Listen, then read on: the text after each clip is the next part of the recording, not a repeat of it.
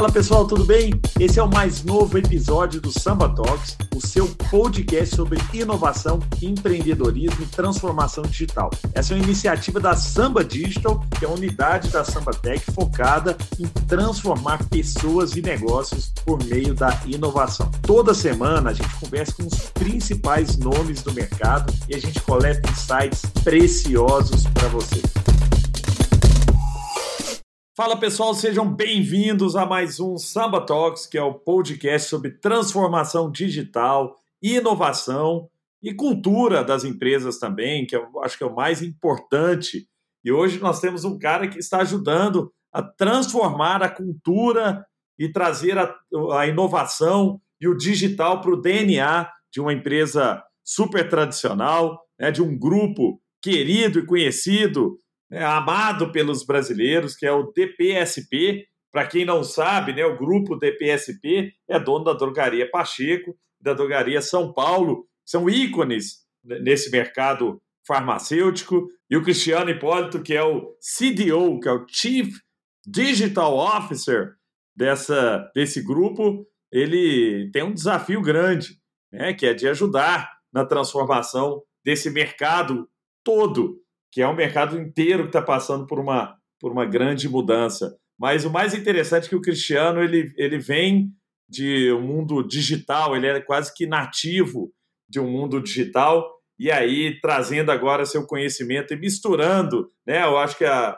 a o, mundo diverso, né, Cristiano, de, do mundo digital com o mundo físico e trazer essa mistura toda é o que, que faz a, a mágica acontecer. Então, Cristiano, eu queria te agradecer muito pelo tempo de estar aqui com a gente hoje. Eu tenho extrema admiração por você, tinha te ouvido falar já lá atrás, quando você ainda estava na, FIT, né, e, e, cuidava da área de tecnologia lá, sempre com uma visão diferente de mundo, sempre fiquei muito encantado aí com o conhecimento que você compartilha. E agora, né, à frente aí dessa da transformação digital da DPSP, eu queria que você contasse para a nossa audiência um pouquinho da, da sua história, né? Porque a gente gosta aqui também de entender, está aqui comigo Pedro Feliz Filizola, que é nosso CMO, a gente gosta muito de entender o que está por trás do DNA das pessoas que fazem a transformação, porque a gente entende que transformação digital não é só tecnologia, é gente. Então conta um pouquinho, Cristiano, da sua, da sua história pessoal de vida, para as pessoas entenderem né, como, que de onde nasceu essa mente brilhante aí, de onde veio esse cara, qual a experiência que você adquiriu nesse tempo todo no mercado. Tá bom. Ah, Gustavo, em primeiro lugar, e Pedro, obrigado aí pelo convite. É um prazer aqui estar com vocês e discutir um pouco esse tema, né, de digitalização, de transformação da empresa. E concordo plenamente, tá, Gustavo? É muito mais cultural do que técnico, qualquer outra coisa. Tá bom, gente, acho que a minha vida começa na startup da Cinemark, então lá em 99 a gente trouxe a Cinemark para o Brasil, eu participei desse momento da Cinemark de revolucionar o mercado de cinema no Brasil, e desde o momento 1, lá em 2000, a gente entendeu que tinha que digitalizar esse mercado, tanto a parte da, da empresa, processo se tornar muito mais ágil, como também a criação da Ingresso.com. Então, resumindo para vocês na Cinemark, além de ter toda essa transformação digital na empresa, a gente foi o aceleradora da ingresso.com. Então eu participei lá em 2000, sou dinossauro de internet já, é, digitalizando e construindo todos os canais digitais. E nisso nasce a ingresso.com. Ingresso.com acho que todos conhecem, né? Venda de ingresso de cinema. Nesse momento não está no melhor cenário por questão da pandemia, mas a gente já digitalizou toda a empresa e o grande trabalho desde aquela época Gustavo, lógico que tecnologia, a tecnologia de 2000 era muito mais complexa do que agora, em 2021, mas o desafio era mudar o mindset das pessoas, aonde as pessoas iam ao cinema comprar teu ingresso e pegava fila, pegava em fila para comprar pipoca e também para entrar na sala. E a nossa proposta era melhorar ao máximo a experiência do cliente. Então, a, a minha vida, vocês vão perceber como eu falando aqui um pouco para vocês, sempre é voltada do negócio para a tecnologia, da experiência do cliente para a tecnologia. Então a gente tinha um problema. O problema era a experiência de ir ao cinema era muito ruim e as pessoas estavam acostumadas por anos. Então a, a Ingresso.com nasce nesse modelo para a gente ajudar é, os clientes a, a, ter uma melhor experiência dentro dos cinemas para lá poder comprar seus ingressos através do site, através de aplicativo, através de totem, e sem pegar fila entrar no cinema. Então você vê, não sei se todos aqui gostam do cinema, mas quem gosta, a revolução que foi. A gente tinha nem lugar marcado, a gente mudou para venda por internet, onde a, precisa, a pessoa não tem contato com ninguém, compra o teu ingresso, pode comprar seu copo refrigerante e vai direto para a sala. Então essa transformação foi muito grande na Cinemark, que era um, uma empresa sem, quase centenária, mas não centenária em anos, mas muito é, tradicional, porque cinema era muito tradicional no mundo e a gente conseguiu fazer essa transformação no Brasil que se replicou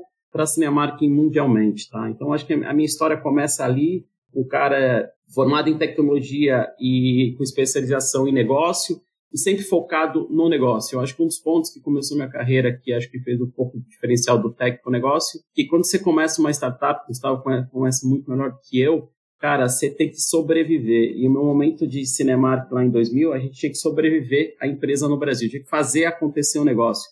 Então, simplesmente eu, o presidente da empresa e a diretora de marketing colocava o computador, entre aspas, embaixo do braço e ia vender a empresa no mercado, no sentido de achar pessoas para investir na empresa. E aí onde nasce toda a minha capacidade, o meu olhar de negócio para depois trazer a tecnologia. Então, quando você começa numa startup que depois fica gigante, você aprende muito nisso. Então, tive muito DNA de negócio traçando isso para a tecnologia, tá? Então, dentro aqui da, da, da a partir daí, eu tomei uma decisão e fui trabalhar numa empresa chamada DOTS. A DOTS é uma empresa de, de, de, de pontos de fidelidade. E meu desafio ali, por incrível que pareça também, era uma empresa de 20 anos, era fazer a transformação digital da empresa. E a gente pegou no, no começo a empresa muito tradicional, é, dividida por departamentos, hierárquica, e transformou a empresa em toda em squad, em time ágeis. E aí começa a minha jornada de, de, de inovação pesado, tá? Nesse momento, a gente abre um escritório de inovação lá no Vale do Silício, na Plug and Play, onde a gente coloca um head de, de inovação lá, que reportava para mim, e mais um escritório de inovação. Então, o objetivo na DOTS era como evoluir toda a cultura da DOTS nessa questão de transformação digital, de inovação, e como gerar valor através das inovações, tá? E esse momento, Gustavo, quando você fala de cultura, ali foi um ponto assim é, primordial para a gente fazer a transformação e a mudança, foi a conexão com o diretor de RH, tá? Então, o Fábio, que era o diretor de RH na época, comprou super a ideia e foi legal, porque o Fábio era um cara que vinha do mundo mais tradicional, Ambev, Votorantim, e aí a gente pegou o Fábio e falou, Fábio, vamos conhecer lá o Vale do Silício. E o Fábio foi comigo, ficou uma semana lá conhecendo o Vale do Silício. A partir dali deu um clique na cabeça dele, falou, putz, Cris, o que você fala realmente é mudança cultural. Então toda a transformação que nós fizemos na DOTS tinha o toque do Fábio, que era o pessoal de recursos humanos, gente de gestão. Isso fez como mudar a cultura da empresa. Quando eu digo mudar a cultura da empresa,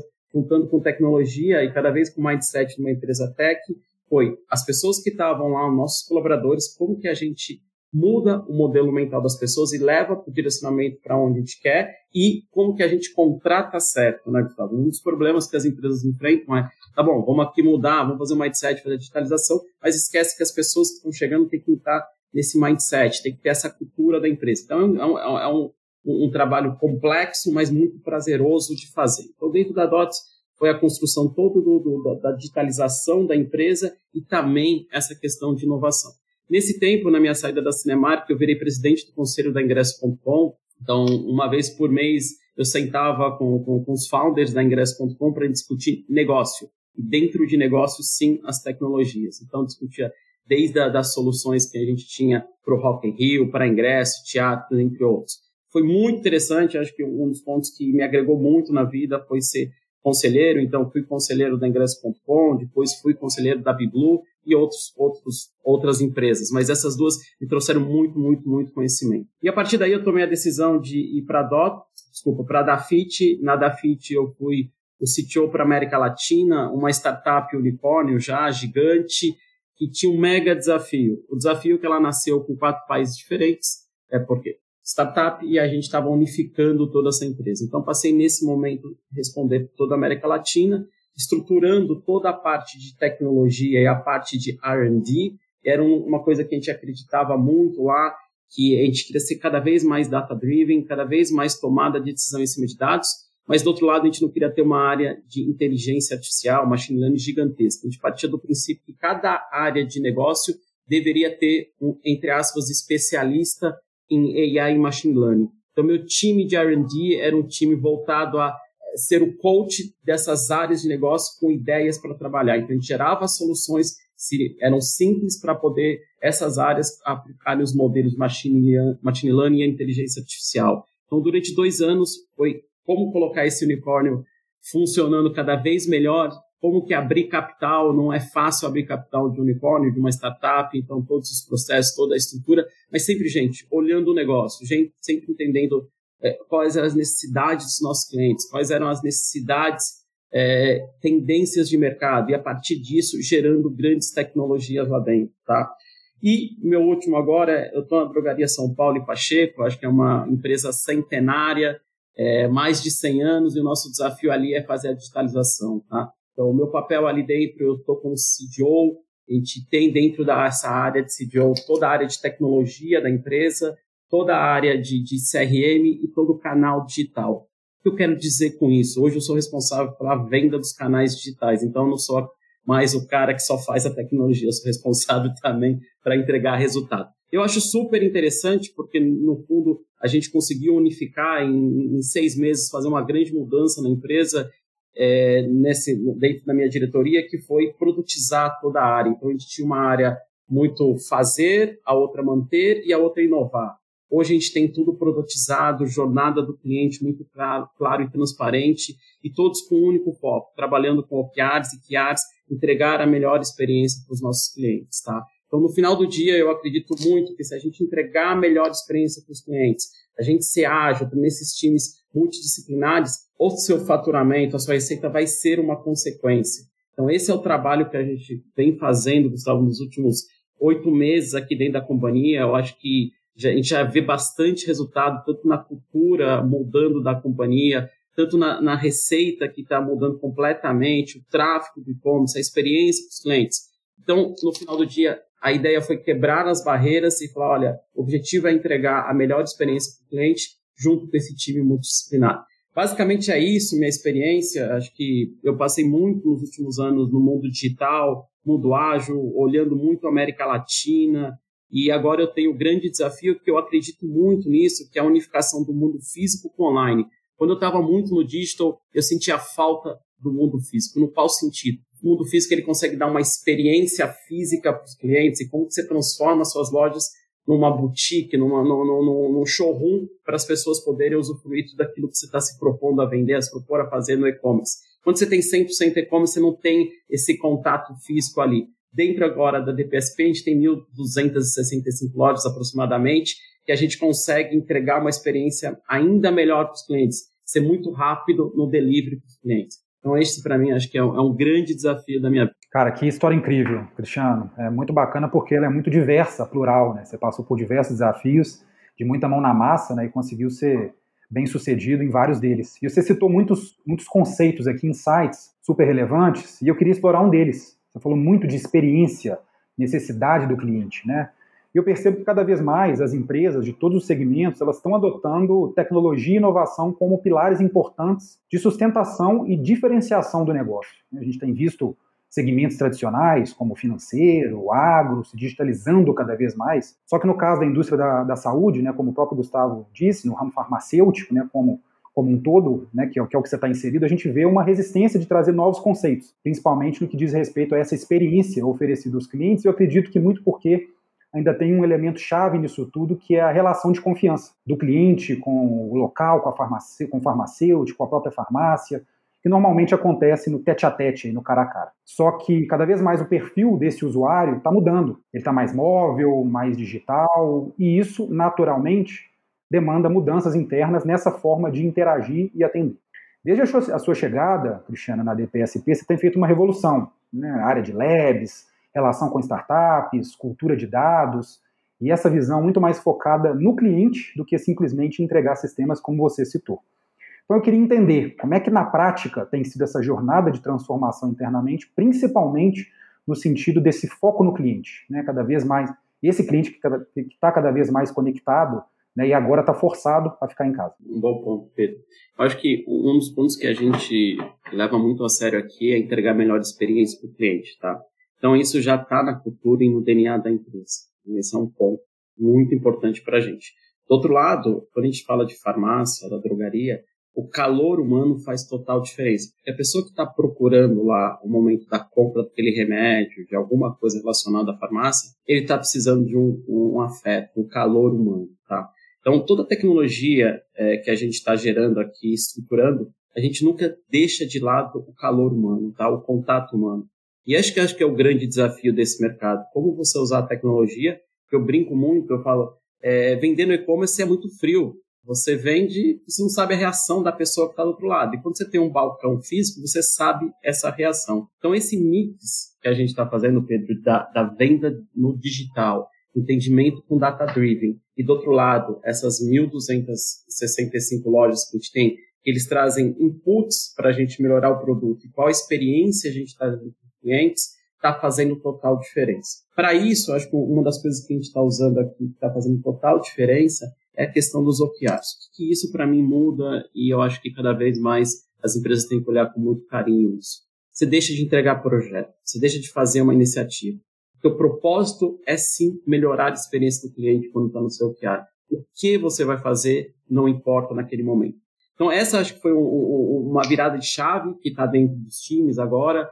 E não adianta ele entregar o melhor app do mundo se não está entregando aquilo que a gente queria ou aquilo que nossos clientes estão precisando, tá? Então, esse acho que é uma das chaves, um, um modelo que a gente está usando aqui. Do outro lado, essa junção, essa criação da jornada do cliente, quando eu falo, a gente olha toda a pré-venda, então, até o cliente chegar na loja física ou na loja online, a gente chama de pré-venda. Então, o cara está em casa, está pensando, que ele vai comprar, qual remédio, X, Y, Z, tem um time multidisciplinar só olhando isso, entendendo profundamente. Quando eu digo esse time multidisciplinar, não é um time que está só olhando tecnologia, desenvolvendo soluções, é um cara que está fazendo pesquisa, está indo a campo, está entendendo, está ligando para os clientes, fez um MVPzinho lá, colocou, entendeu, e aí ele vai começar a ajustar esse cara. A partir disso, a gente tem um time voltado à venda. Então, o cara está 100% olhando os números, entendendo qual é a real necessidade do cliente dentro das lojas, dentro dos nossos canais digitais. E com isso também gerando produtos e soluções.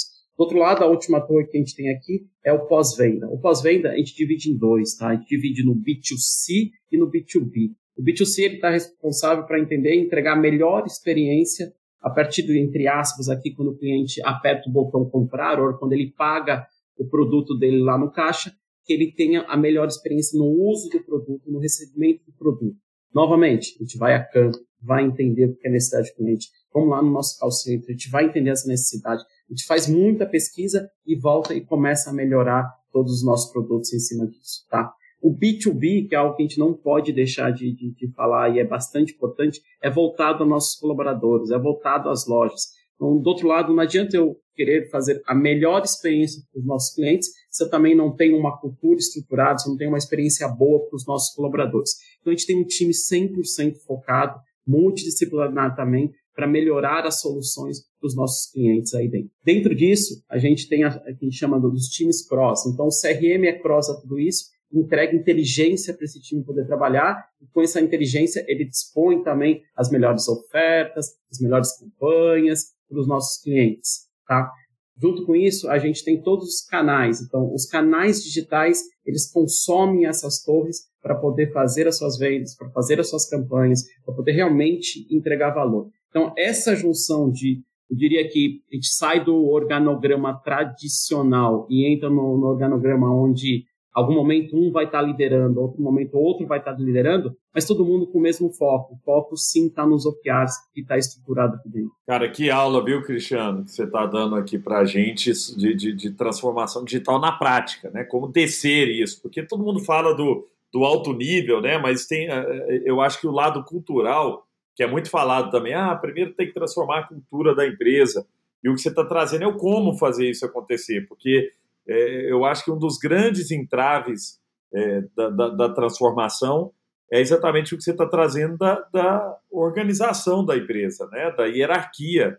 No modelo tradicional, naquele modelo de silos, é muito difícil você conseguir ter a agilidade que vocês têm hoje. Né? Então, muito legal essa lógica né, de, dos OKRs e dos squads também multidisciplinares e como isso traz agilidade para o negócio. Mas é uma mudança é, complexa de ser feita porque ela né, acaba que dentro da estrutura organizacional você tem um pouco de, da sensação de que eu estou perdendo poder né, naquele, na, na hierarquia tradicional, o chefe manda, né, nessa estrutura de squad já não é bem assim. E aí que eu queria entender como que vocês fazem, Cris, para ter a visão da jornada do cliente. Você falou muito da jornada do cliente, você falou muito do foco no cliente, mas você tem clientes variados, né? Então você tem, por exemplo, a minha esposa que tem nós temos três filhos aqui, então a gente está sempre comprando coisas para criança. Aí você tem o idoso, que às vezes é menos tecnológico, é, é aquele que vai lá para a fila, que quer conversar com alguém. Você tem um cara que já vai no Google, já busca tudo, já, já faz a compra e vai lá buscar.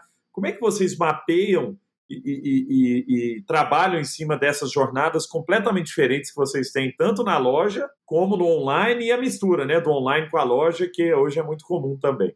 É, um bom ponto, tá, Gustavo? O que, que hoje a gente tem aqui? Tá? Há alguns anos nós fomos lá no mercado e entendemos quem, quem é nosso cliente. Tá? Então a gente tem três, quatro perfis diferentes de cliente e toda a sua jornada aqui dentro. Então a gente identificou, em primeiro lugar, foi entender em campo. Tá?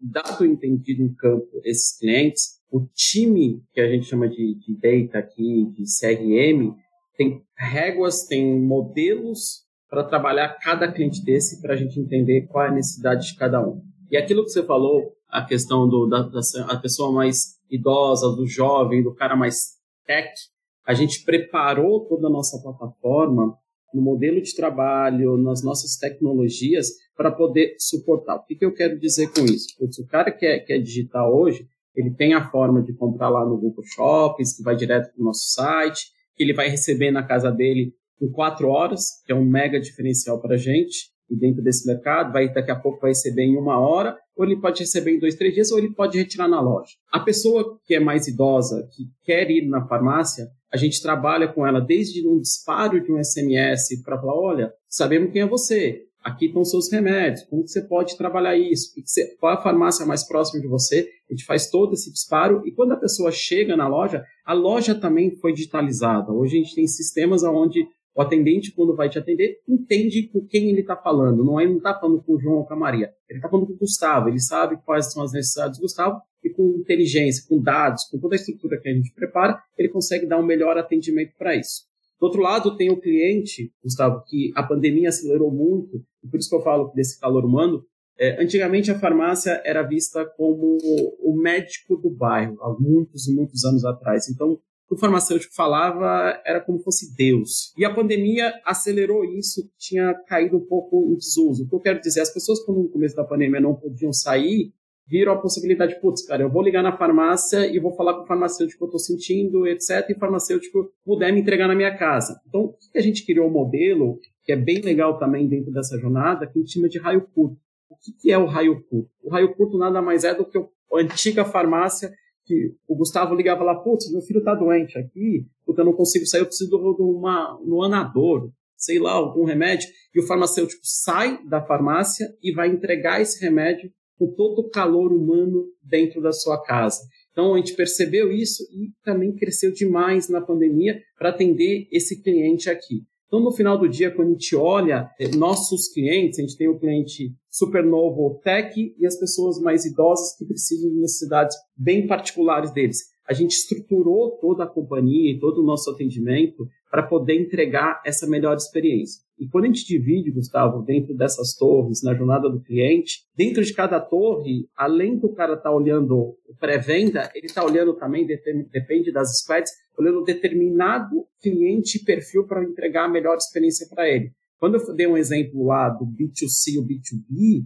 o B2B ele tem que entregar a melhor experiência para o nosso colaborador que está nas lojas, porque, por consequência, todos os dados, toda a informação, toda a melhor forma de trabalhar, ele vai entregar também a melhor experiência para esses clientes. Então, a divisão desses squads, a divisão das torres na experiência do cliente, ou a, a jornada dele e o, e o, perfil de cliente, ele roda cross todas essas, essas, essas squads. E o que eu acho que a gente acelera muito é com dados e com inteligência. Aí entra o time de CRM, o time de inteligência, para munir os nossos, nossos squads para entregar, sim, não só com, com a pesquisa de campo, entendimento de campo, mas também com dados para poder entregar a melhor experiência para o cliente. Do outro lado, para você pensar, e como a gente tem 1.265 lojas no Brasil e muita gente passando pela, pela, pelas nossas lojas, escutar os nossos colaboradores é muito importante, porque eles estão em contato com esses clientes. Cada vez mais que a gente escuta essas pessoas e traz e transforma isso numa tecnologia melhor, ou às vezes que eu falo,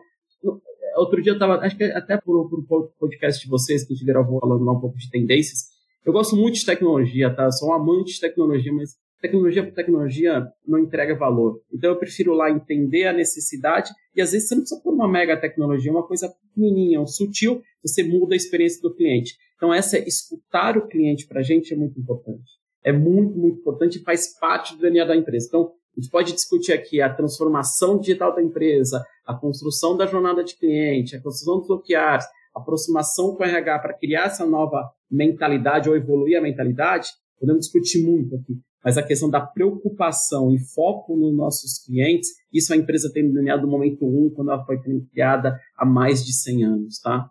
Ah, sensacional. É, no final das contas, é um casamento da visão tecnológica com de negócios, né, Cristiano? Eu acho que você tem feito isso muito bem, os resultados estão aí, né? Então, incrível, parabéns. Mas vamos tentar, Cris, aqui abrir a caixa preta, né? Existe um, um, problemão né, e um grande desafio de qualquer processo de inovação que se chama legado, né? você tem sistemas, linhas de código, integração, que acaba sendo core, mas que se tiver desatualizado, acaba atrasando as entregas ou, em alguns casos mais radicais, até minando a própria inovação internamente. O que vocês têm feito para contornar esse desafio e ainda assim entregar soluções rápidas para ser testadas? O caminho é abraçar mesmo microserviços, é produtizar, como você mesmo já trouxe aqui durante o nosso papo. Conta para a gente como é que é os bastidores disso aí.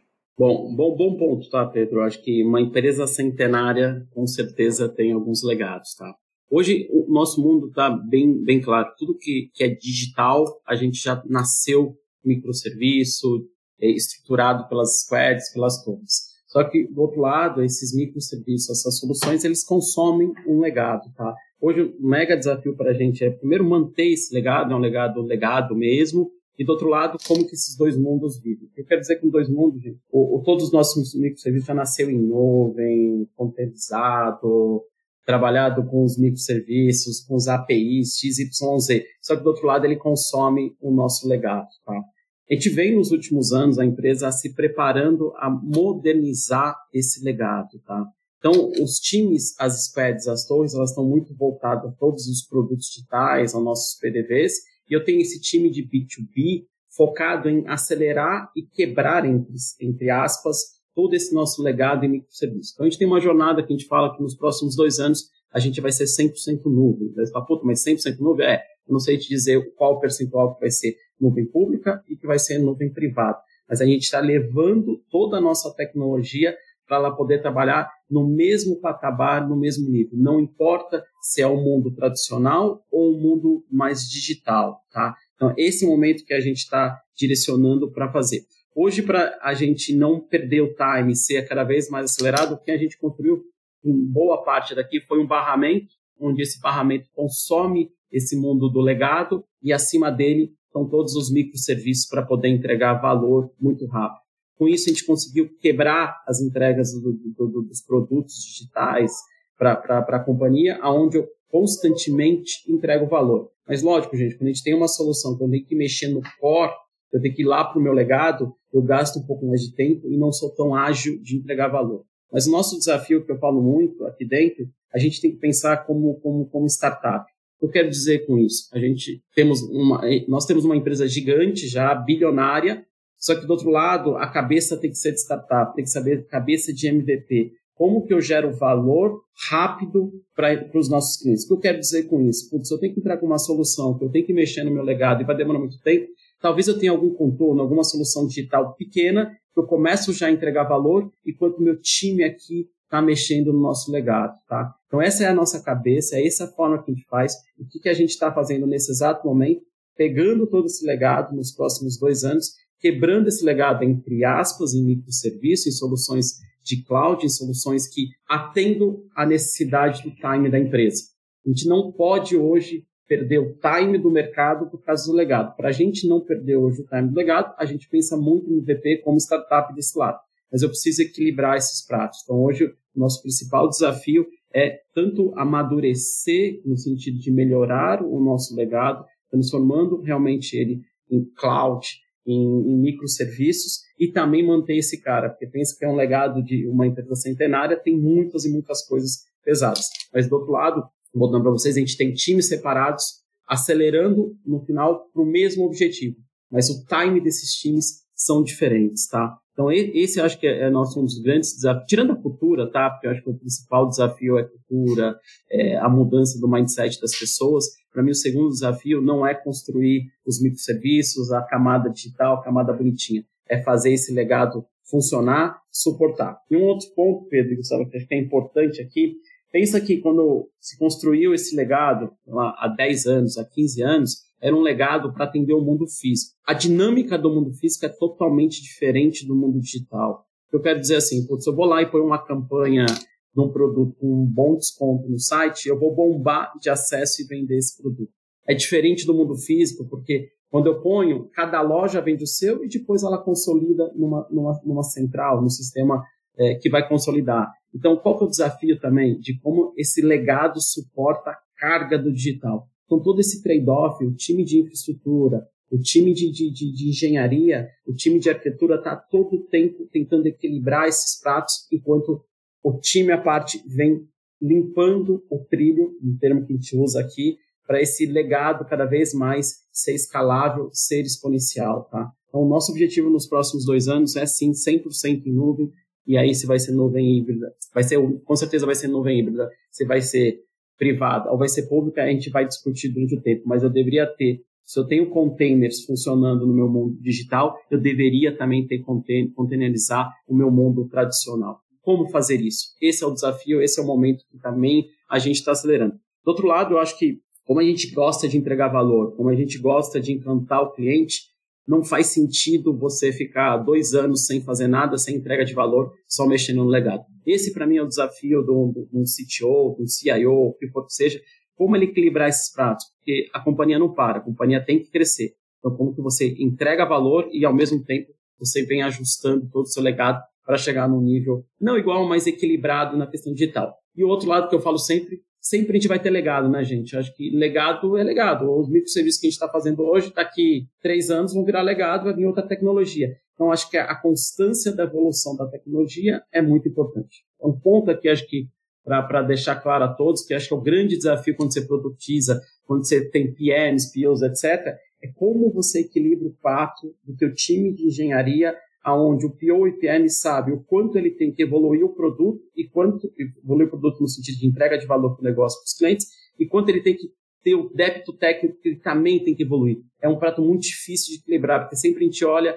a entrega muito rápida e melhorar o valor para o cliente. Mas a médio tempo, se você não evoluir a plataforma, você sempre vai ter um legado e no final do dia essa conta chega, tá? Então esse é um dos outros pontos que a gente traz, que a gente tem aqui e tenta equilibrar o prato cada vez mais da evolução do produto de entrega de valor e do débito técnico também. Que isso, Cristiano, minha cabeça tá borbulhando aqui, cara. Já fiz anotações que vou começar a usar, viu? Já no, aqui na, na, na também, com certeza. E tenho certeza que todo mundo está nos ouvindo aí, tá? Né, aí vai, vai, sair daqui com ação. Ô, ô Cristiano, vamos Vamos entender um pouco, você que sempre foi o cara da inovação também, né, e, e, de experimentar o novo, de achar caminhos que até então a gente não, não, não vislumbrava ou você não conseguia enxergar né, dentro da empresa. É, e para encontrar o novo, a gente precisa quase que ter a capacidade de errar, de falhar, né, de testar coisas que a gente não conhece, porque é novo. Né? O conhecido a gente consegue fazer bem, e aí é, é,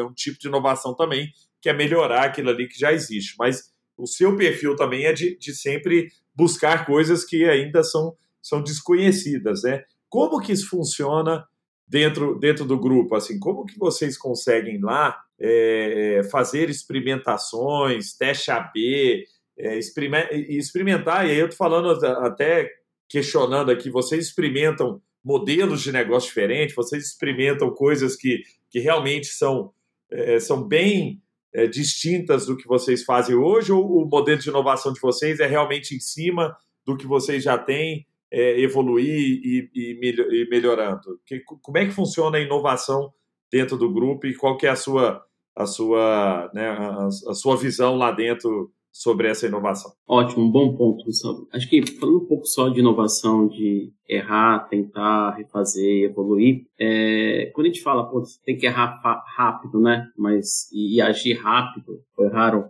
e agir rápido. acho que um dos pontos para isso é você ter que ter um ambiente seguro, um ambiente confortável. E quando você olha a grande maioria das empresas, o modelo hierárquico das empresas fazem as pessoas, quando erram, colocar as coisas embaixo do tapete. Porque quem erra não sobe na carreira, não é bem visto. Tá? Então, acho que a primeira coisa é quebrar essa barreira, porque as pessoas têm muita capacidade de inovar, mas no final do dia, o modelo tradicional da empresa trava as pessoas a, ser, a fazerem o beabá, fazer o arroz com feijão. Tá? Então, para mim, o primeiro ponto é esse: ter um ambiente de confiança, que você confia, que você está seguro. Então, acho que dentro dessa nossa diretoria, a, a, o, o, grande objetivo foi trazer segurança, que todo mundo erra, o importante é você errar, ajustar e evoluir. Então, isso, eu quero dizer, no final do dia, se o cara errou tentando evoluir algo, ajustar e acertar uma inovação, você não pode mandar o cara embora. E tem muita empresa que faz isso. E com isso as pessoas limitam a questão de inovação das companhias, tá? Então acho que o primeiro lugar é essa questão de, de, de cultura, segurança, confiança dentro do time. É isso que a gente preza muito aqui dentro dentro do time é muito, muito claro isso, tá? Então esse para mim é o primeiro ponto. Do outro lado, que a gente fez há um tempo e agora a gente vem unificando, a gente se conectou ao hub de startups, tá? Então a gente tem um time aqui que fica olhando o que está acontecendo no mundo e se conectando com as startups. E o objetivo junto com essas startups não é fazer mais do mesmo, não é fazer é, o que a gente está fazendo aqui na farmácia, vendendo remédio, é realmente inovar. Tá? Então a gente conecta com essas pessoas e inova. Vamos dar um exemplo aqui que parece ser simples, mas não para esse mercado. É, quando você vai no médico, você tem que pegar lá sua prescrição, pega lá sua receita para você comprar o remédio. Você tem que pegar esse, essa, esse, esse papel, ir até uma farmácia e você vai comprar seu remédio. Não sei se vocês já pararam, mas quando você vai numa farmácia, o cara carimba, o farmacêutico pega lá para assinar XYZ. Ao longo da pandemia, a gente colocou a prescrição eletrônica profissional. Foi super rápido, em menos de um mês estava no ar. E você fala, puta, Cris, mas isso não é uma mega inovação. Eu falo, putz, Gustavo, concordo com você, mas é algo que sem isso a gente não consegue começar a digitalizar todos os nossos clientes. Porque pensa quando você tem que comprar um remédio, você tem que ir na farmácia, você tem que perder seu tempo no balcão. Então, para como que a gente conseguiu isso? A gente não fez dentro de casa. Como a gente estava plugado nesse hub de startups, isso veio para dentro. Do outro lado, o que a gente vem acelerando, que a gente acredita muito aqui, a gente cada vez mais não quer ser visto como uma farmácia, que você vai lá comprar o seu remédio. A gente quer ser visto como hub de saúde. O hub de saúde é um leque desde serviços farmacêuticos a você comprar remédio. Como que você faz toda essa transformação? Como você traz valor cada vez mais dentro da tua plataforma farmácia para os seus colaboradores? Isso também a gente está plugado nesse hub de startups e a gente está começando cada vez mais conectar outros serviços. Então, telemedicina. Você fala, putz, farmácia, se você falasse há, há um ano atrás, nem falava que existia telemedicina é, numa farmácia. Hoje em dia a gente tem dentro do nosso é, toda a parte de vacinação. Putz, você não falava tanto, hoje em dia você tem toda essa parte de vacinação. Então a gente vem pulgando muito essa, essas novas experiências de inovação. Então, esse time entende a necessidade do mercado, as tendências, que são tendências que a gente divide, divide a curto prazo de tempo, médio prazo e longo prazo. O longo prazo é aquela, é aquela é, inovação disruptiva que a gente vai, vai apostar 100 e vai acertar uma vez.